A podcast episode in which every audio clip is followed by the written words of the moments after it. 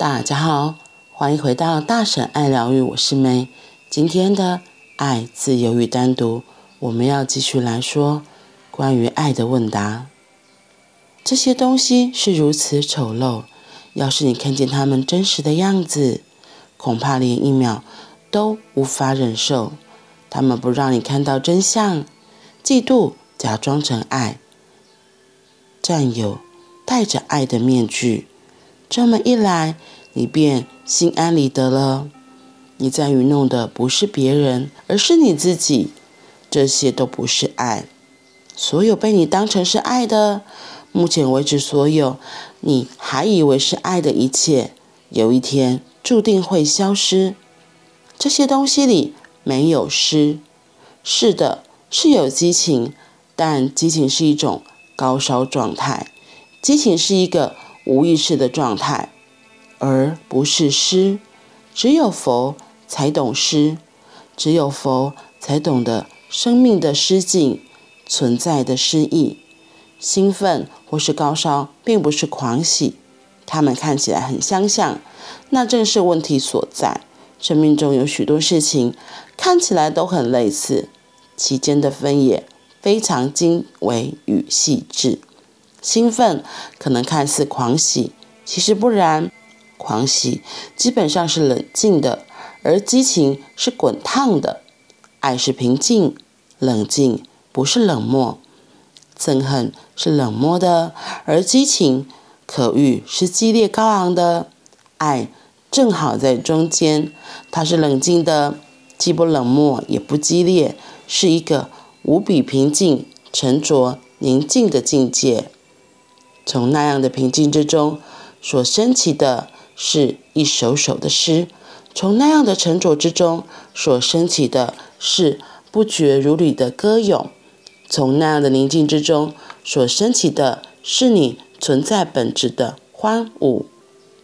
你所称为诗和激情的东西，不过是好听的谎言。一百首诗当中，有九十九首不是真爱，而是人们。处在痛苦、情感、热情、渴望、性欲、感官里的抒发，只有一首是真正的诗。真正的诗人或许从不写诗，因为他整个人就是诗。他走路的动作、坐的姿势、吃东西的方式、睡觉的样态，无一不是诗。他的存在即是诗。说不定他写诗，也说不定不写。那与他是否为诗人一点都无关。你的诗所抒发的不过是你发烧的意识，那是一种疯狂的状态。激情是疯狂、盲目、无意识的，它带给你一种错觉，使你以为那是爱。只有当静心发生的时候，爱才有可能发生。如果你不知道如何归于你的中心，如果你不知道如何放松地歇息在自己内在当中，如果你不知道如何完全的单独一人，同时能感受到幸福，那么你永远不会了解爱。爱所呈现出来的样子是关系。但它始终与人深沉的单独，爱在关系里的互动中表达他自己，但爱的根源不在关系里，爱的根源是静心。当你在单独中感到无比的快乐，也就是说，当你一点都不需要别人，那时你才有爱的能力。假若你对别人有需求，你只能剥削。操纵、控制，你无法爱。上一篇我们有说到那个古老的寓言：丑陋跟美丽交换的衣服。所以今天一开头才会讲到这些东西是如此的丑陋，要是你看见他们真实的样子，恐怕连一秒都无法忍受。所以他们不让你看到真相，嫉妒假装成爱。占有戴着爱的面具，然后你在愚弄的不是别人，而是你自己。这让我想到在，在在觉知中创造十大法则的书里面说到的，那个十大法则前面三个最重要的基石就是真实、信任与热忱。然后那个真实，真实就像这个字面“真实”这么简单。到底什么是真实？我会说，小婴儿纯真的笑很真实。小婴儿不舒服，他就哭了，也是很真实。可是，可能经过这些社会化，我们学会了假装，学会了勉强，学会了委屈自己，慢慢可能也忘了所谓真实的样貌，感觉有点像这个丑陋这个例子一样，因为假装太久了，所以忘记自己真实的样子是什么。我觉得在探索生命的过程里，我们也是一直在找寻自己最真实的样貌，就像剥洋葱一样，一层一层的探索我自己的内在是什么。很多我们穿上的外衣不一定是我们自己的，有许多的外衣可能是社会的教条、社会的制约、家人的期许、长官的期许。长官的要求，我们为了符合这个时代的价值，穿上了一件一件不是属于我们原本样子的服饰。可是因为那些样子的服饰，反而让我们忘记了自己原本的样子是什么。就像这个寓言故事说的一样，重点是这些都不是爱。很多我们以为是爱的，其实背后可能都有他其他的目的在。然后像我刚刚说到的真实、信任、热忱，那个“热忱”这个字，它其实英文叫做 passion，passion。那可能就像激情一样。那可是激情跟热忱这两个字，就是之前的翻译前后不一样。可是。呃，我们读书会老师就说，他其实比较喜欢的是“热忱”这个翻译，因为激情就很像今天在念的，它比较像是兴奋或是发高烧，而不是狂喜。那个“热忱”这个字就比较像是你自己从你的内心源源不绝起来的，然后像是狂喜这个状态，它是很纯真，也是一个品质，它不会因为。可能时间久了，他就像你看哦，兴奋或是发高烧，发高烧它就是有个波动嘛，它突然就咻很高，然后又很快就咻了下来。兴奋也是，比如说做爱高潮的时候，也是很快咻上去就下来了，那个就只有短暂的而已，而不是一个可能可以维持一个比较高的品质。所以跟兴奋比较像，而不是真的很长久的。比较长久的激情是很短暂，发高烧兴奋是很短暂，而不是能够维持一个比较长久的品质。那样子的爱感受也不太一样。所以我刚刚用高潮这个东西来做例子，你或许可以想象一下。所以呢，他就提到，其实呢。不管是兴奋或是狂喜，看起来很像，可是他们基本上是不一样的。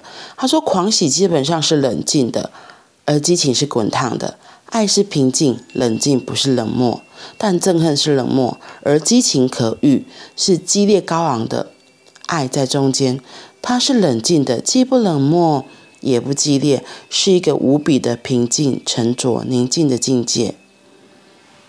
所以我刚刚说，它就比较像是一个可以维持长久的品质，像激情，它就是突然很快就到高昂，然后很快也下来。可是什么是真正的爱？我觉得所谓真正的爱，它是一个我们之前也提过很多次，然后我自己的理解是，真的会有一个很深的宁静在，你可以在那个那个地方非常的平静自在。然后也会比较亲民的状态，特别是跟自己待一起的时候，像我之前有在内观的时候，那时候内观刚出来，真的很认真。然后那时候看世界的角度也不太一样，看到生活中的发生。哦，对，我觉得那时候有在每天认真内观的时候，我比较能够感受到的是，看到生活现实生活中的很多事件发生，不会就跟着发疯啊，或是。我们看到开心的事情会大笑，可是看到一些比较大的状况的时候，心情会比较冷静的来看待所有事情，不会跟着事件的发生就开始有很大的情绪波动。所以我自己会觉得那样子的品质比较像是爱，就是对于很多的事情是可以全然的接受的，然后是会很信任为什么这些事情的发生，而不会。很容易就抗拒，就觉得啊，怎么就这种事情又来了？就啊，就是很容易烦躁。不会，在我能够处于一个爱的品质里面的时候，我看待世界的所有发生，眼光会不一样，感受也会不一样。或许是那个爱的振动频率，那个很宁静的振动频率是很高的，所以就很可以自然的接受发生的所有状况。不管是好的或是不好的，如果当我在低频的时候，我可能看到那个不好，就立刻发疯啊，就觉得啊，怎么又来了？然后开始抱怨、愤怒。可是，在我比较宁静、比较爱的品质里面的时候，我自己很明显的感受到，我是可以全然的敞开接受一切所有的发生，就会觉得哦，好啊，嗯，好，然后再来看下一步可以做什么，下一步要做什么，而不是。一开始就很大的情绪，然后抗拒、愤怒啊，这些东西，这对我来说，我自己体验这样比较像是所谓真的是在爱的品质里。就像今天最后念到的那一段，爱所呈现出来的样子是关系，但是它始于人深层的单独。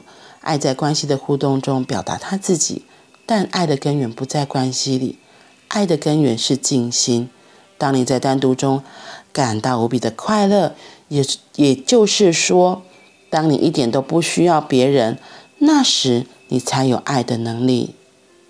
所以，我们可以很享受跟自己在一起，而不去外面要，不用去外面抓，去外面乞讨。